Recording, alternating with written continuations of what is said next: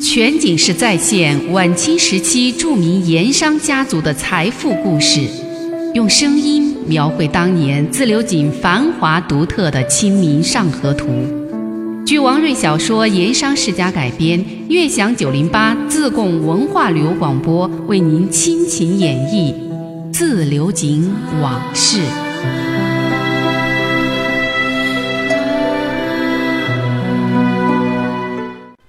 上一回说到，文子树文师爷带领着王家的两只盐船来到重庆朝天门码头，到了这儿啊，就举棋不定，进退两难。这退回自流井吧，怎么跟东家王朗云交代？当初是明知道带领盐船出四川下湖北，前途未卜，生死难料，自己才跟东家争。在码头上，东家送行的时候可说了：“师爷。”此番拜托了，你尽管放心去，家里事一切有我。哦，到现在知道真的有危险了就回去，说不过去呀。再者说了，我文子树在自流井盐场打拼了这么些年，才在重盐商以及事业圈子里混出一个小诸葛的名声。其他人望穿江而却步，你文子树，你小诸葛也没办法，那你岂不是也跟普通人一样？那么，如果放盐船出四川下湖北呢？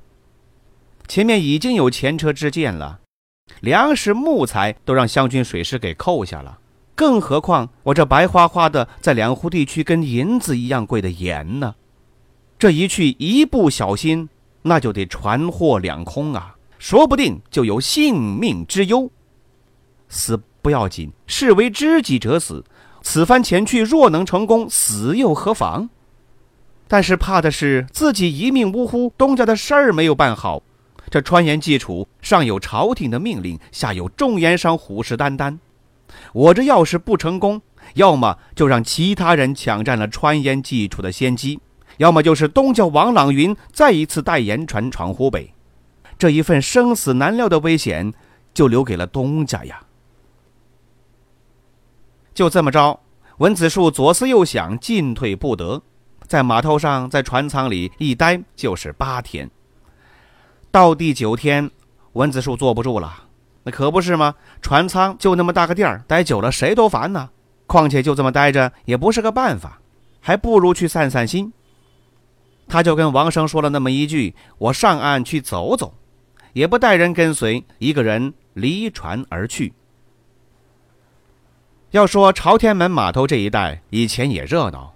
因为人来客往，这客流量大，于是乎小商小贩脚力挑夫，你走到哪儿都有人招呼你做生意。可是最近不一样了，这长江水道给堵了，走不了了。码头一带呀，冷冷清清，那些个商家小贩甚至脚夫，一整天都难得碰上一两回生意，很多人啊就此离开了码头，找别处挣钱过日子去了。文子树在冷冷清清的江岸上走了那么一阵儿，没劲，还是想找个热闹的地方，干脆就沿着那陡峭弯曲的石梯一路往上。爬完那些石梯，文师爷不知不觉来到了现如今被叫做两路口的地方。在当年呢，那也是重庆一个热闹所在，客商来往，市民聚集，非常的繁华。只见两条街的交接之处是一处宽广的大坝，就跟自流井的登杆坝差不多。那是摆摊设点、人气非常旺的一处集市。在坝子里外，货铺小摊儿一家挨着一家，密密麻麻，数不胜数啊！除了摊子铺子，那就是人，买东西的、看热闹的，摩肩接踵，挤成一团。还有卖糕饼吃食的小贩，提着篮子，端着簸箕，穿行其中，四处叫卖。这一番热闹景象也把文子树给吸引了，虽然没打算买什么，这信步走一走看一看，心情也是明显的好转。但见那些摊子铺子之上，各色的川货、下江货，再远点的京货、广货，乃至西洋把戏，都是应有尽有，五光十色，让人目眩神迷。文子树走着看着，心里头不禁感叹。这到底是大都市码头，不是州县地方可比呀。这一路走下去，不一会儿就看到了另一番所在。那是一个卖艺卖唱、牵猴耍把戏、摆摊设赌、看相算命这些个江湖人士聚集之所。抬眼望去，走江湖卖艺的舞刀弄枪，弹琴卖唱的拿腔弄调，琴声悠扬；耍把戏的锣鼓喧天，吼声震耳；扯圈子卖打药的赤裸着上身，用一根铁板咚咚咚咚，只管往自己身上敲，把一片胸脯打得通红。还有耍猴戏的，牵着一只穿着红褂子的小猴，听着锣声，围着人圈子转来转去，磕头要钱。另外，还有当众表演口吞宝剑的，有表演废油取物的，有表演百步吹灯的。总之是稀奇古怪、形形色色，应有尽有，热闹非凡。文子树脚下不停，慢悠悠的就这么走着，一路走一路瞧，有时候开心一笑。或者是嘴里哼的一声，也不多做停留。这再走下去，那就是几个看相算命的摊子，有拈字测命的，有打卦卜算的，也有行麻衣相法的，或者是瞎子捏骨的。总之各显其能，生意也是有好有坏。有的摊子跟前儿有人在那儿坐着或者站着排队等候，有的摊子呢却是冷冷清清，无人光顾。对这些。文子树都不在意，一眼扫过。不过突然间却被一处算命摊子给吸引住了。这个摊子落在了后面，已经是靠近街角了。那是一个年纪大概四十来岁的中年汉子，坐守着一张书桌，在他身后有一块用竹竿挑起的红布招牌，上面醒目的写着“巴山奇人徐神嘴”这七个大字。书案的前方是一块半旧不新的白布，上方横写着“能验过去，善测未来”这八个字。左右两边那是竖着写的一副对联上联是“两只利眼，善观平生祸福”，下联一张神嘴，能断未来吉凶”。文子树看了，心里头突然一动：“能断未来吉凶？”真能有如此神验？何不试他一试？于是停下脚步，细看这个人。只见其人一身土布长衫，却也收拾得干净，脸型瘦削，鼻正嘴薄，下巴颏胡子拉碴，两只眼睛却是明亮有神，脸上的神态沉静安稳。其举止打扮不太像是一个惯走江湖的算命先生，倒是像一个处境不佳的读书人。最奇怪的还是这个算命先生，不像其他那些算命的一样，一门心思招揽生意。他呢，在书桌之上，除了纸笔墨砚之外，竟然放着一两本闲书。没生意上门，他就坐那儿，只管埋头看书，并不十分在意生意好坏。也正是因为如此，平时以小诸葛自居，不太相信算命看相一类勾当的文子树，决定今天要试他一试。稍微想了一下，他就走了过去，站在了书案跟前儿。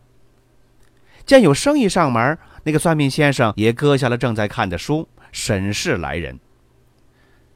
你真能观平生祸福，又可以断未来吉凶？文师爷开口问道。中年汉子没有马上答话，也不像其他那些揽生意算命的一样。立马许诺如何如何，说自己算的怎么准，又是对方命相如何好，能升官发财，或者是大富大贵，这么一类诓骗人的话。他呢，只是拿眼上下打量文子树一番，才慢慢的说道：“自古以来，算命的事儿，信者自信，不信者不信也无妨，听其两遍。”这话说的在理。不像一般只图钱财、口若悬河的职业算命先生，文师爷心里多了一份认同和好感，就在书案旁边那根板凳上坐了下来，开口说道：“既然如此，在下今日里倒是要请先生算上一算，试一试本人的命相。不过先说清楚了，先生一定要据实而言，只要说的在理，不管吉凶，也不管祸福，礼金都照付。”中年汉子点了点头，说了声“好”，接下来，他又打量了文师爷一番。不知先生是要测人生富贵，还是要求财，或者是有事要问路，或者是为什么事儿要免灾？文师爷想了一想，说：“在下不求财，也不求寿。此番正有一事，不知吉凶如何，想请先生仙人指路。”算命先生想了一想，既如此，先生不妨测个字。说罢，从书案底下拿出一个测字盘，盘里面放着一些字卷儿。他把这个测字盘放在书桌之上，又把那些字卷儿分别按东南西北中几个方位一一摆开，然后对文子树说：“请尊驾自己取一个字卷儿。”文子树略微迟疑了那么一下，他想啊，那湖北地处四川之东，于是就在字盘的东边方位，在一堆字卷中粘出了一个，递给了算命先生。打开字卷，那么一看，文子树大吃了一惊。全景式再现晚清时期著名盐商家族的财富故事，用声音描绘当年自流井繁华独特的《清明上河图》。据王瑞小说《盐商世家》改编，悦享九零八自贡文化旅游广播为您倾情演绎《自流井往事》。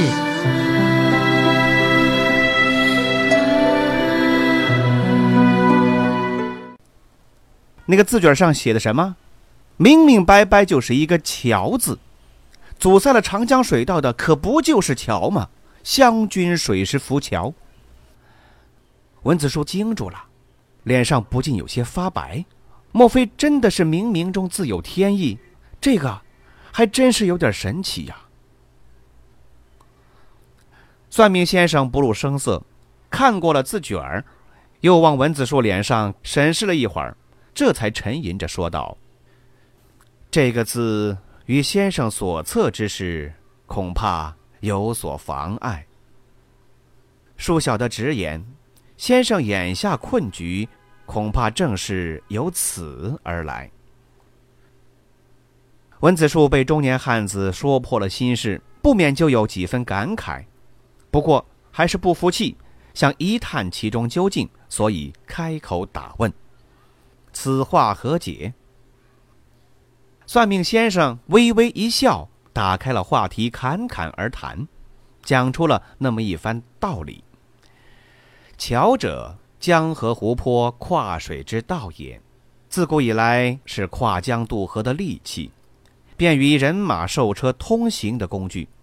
所以古人有云：“桥架南北，人走东西，天堑变通途。”由此，古人又将铺路修桥作为人之善举。说到这儿，算命先生突然话锋一转，望着文子树说：“可是世间事总是阴阳交替，利弊相混，可谓有阴有阳，有利有弊是也。简单点说，任何事也因时因地因人因事而有不同。”比方说，对张三有利，对李四可能就不利；有些事在甲地有利，换到乙地也不见得有利，反而可能成为一弊。先生看样子也是走南闯北、见识宽广之人，想来对此可以理解。因此，小的不妨以此断言：先生眼下为难困局，一切均因这“桥”字而起。所有疑难也必定会因着“桥”字而最终破解。最终破解。文子树听出了中年汉子的弦外之音，不觉精神一振，连忙打问道：“可有破解之法？万望先生仙人指路，在下自有重谢。”说完，朝算命先生拱了拱手，又从衣袋里摸出一个二两的银锭。放在了书案之上。中年汉子也不看银子，却是微微一笑。仙人指路算不上，不过鄙人倒有一言可敬告先生。接着，他望着文子树，有点意味深长地说出这么一句话来：“先生可曾听闻过‘船到桥头自然直’这句古话？在下这里要说给先生的正是这句古话，望先生好自为之。”文子树眼睛一亮，骤然醒悟，当即双手抱拳，望中年汉子深深鞠了一躬。多蒙先生指点，在下就此致谢。若日后有缘，还当后会有期，再当面重谢。说罢，转身跨步而去。文子树赶回江边，王生等人已经做好午饭了，饭菜都摆上桌了，正在那里等候。文师爷大步跨进船舱，当着众人吩咐了一句：“下午你领头做好起航前一切准备。”明日一早开船直下江东。日后过了很多年，文子树还是要承认，当年多亏了这位算命先生为他指点迷津，才让他成就了一桩多少人称赞的美事。不过要说起来，那中年汉子也确非等闲之辈，他也不是什么真正的算命先生。原来呀，他是巴山地方的一位颇有名望的饱学之士。因为一桩不白之冤的案子，被迫流落他乡，行走江湖，靠算命为生。后来，这位有名的巴山秀才，经过别人举荐，到了省城某高官帐下，当了一名幕僚师爷。后来，文子树被王家派到省城，做了驻省师爷。两个人意外相逢，此后多有交往，成为密友。受文子树之托，还或多或少为王家出过力，办了些事情。当然，那是后话，咱们暂且不提。到了第二天一大早，王家两只盐船这就起航离岸，一前一后的离开了朝天门，顺长江东去。王家盐船走了大概两三个时辰，李三爷李成才带领的那五只大盐船也顺江而下，直追王家盐船。这李三爷反应怎么这么快呢？原来呀，这王家盐船的一举一动，李三爷早就吩咐过了，让李家、陈家的手下人等密切观察，如有异动，马上来报。所以昨天下午，王家两只盐船从船老板到船工、卢手忙个不停，手下人赶紧就回报了，一切迹象表明王家盐船要离开此地，而且看样子不是返回自流井，而是闯三峡下湖北。所以这第二天，王家两只盐船起航，顺江开船。两三个时辰之后，李成才、吴掌柜也带领着五只盐船陆续驶离了朝天门码头。到了江心，五只大船扯起大帆，一字排开，由李三爷督镇的大船领头，浩浩荡荡顺江东下，与王家盐船大概就保持了半天水路的距离。顺江行船，船家货主都不大费事儿。第二天就到达了万州，文子树吩咐船老大，当天晚上在万州夜宿码头。第二天一早又开船起航。李成才那支船队当天晚些时候也是到了万州，在离王家盐船稍远的另一个码头停下了。这个地方远远的能够望见王家的盐船，所以这第二天王家盐船起航开船，李成才等候了大概两个时辰。也起锚开船，不紧不慢地跟着。在李成才心里呀，他料想王家盐船敢起航，依旧按原计划向湖北闯去，肯定是他小诸葛文子树有了闯关妙计，所以才敢下令开船。其实啊，李三也是真想错了。直到船过云阳，又过了凤节，眼看巫山将至，盐船即将进入长江第一峡巫峡的时候。温子树自己还是没想明白，到底应该用什么办法来对付湘军水师的浮桥关卡。那天在两路口，从算命的中年汉子嘴里得了一句“船到桥头自然直”的古训，不过是增强了他文子树心中原本就存有的闯滩湖北誓不回头的信心，让他摆脱了多日的犹豫不定，下令开船。但是要说真正的破解之策，还得靠自己。慢慢琢磨。那一句“船到桥头自然直”的古训，文师爷当然早就知道，只不过这一次经过别人的提醒点破，他才明白是指点眼前处境的金玉良言。这句古训，他是提醒世人，一个人不必为眼前的困境而苦恼，应该勇于走下去，说不定真正到难关面前，解开难题的办法他就有了。过了巫山，那就要进入巫峡，那个时候再想退，急流险滩、逆水行船已经没有可能了。因此，王生代表船家进舱来向文师爷最后请示定夺，眼下就是巫峡了。两只盐船要不要进巫峡？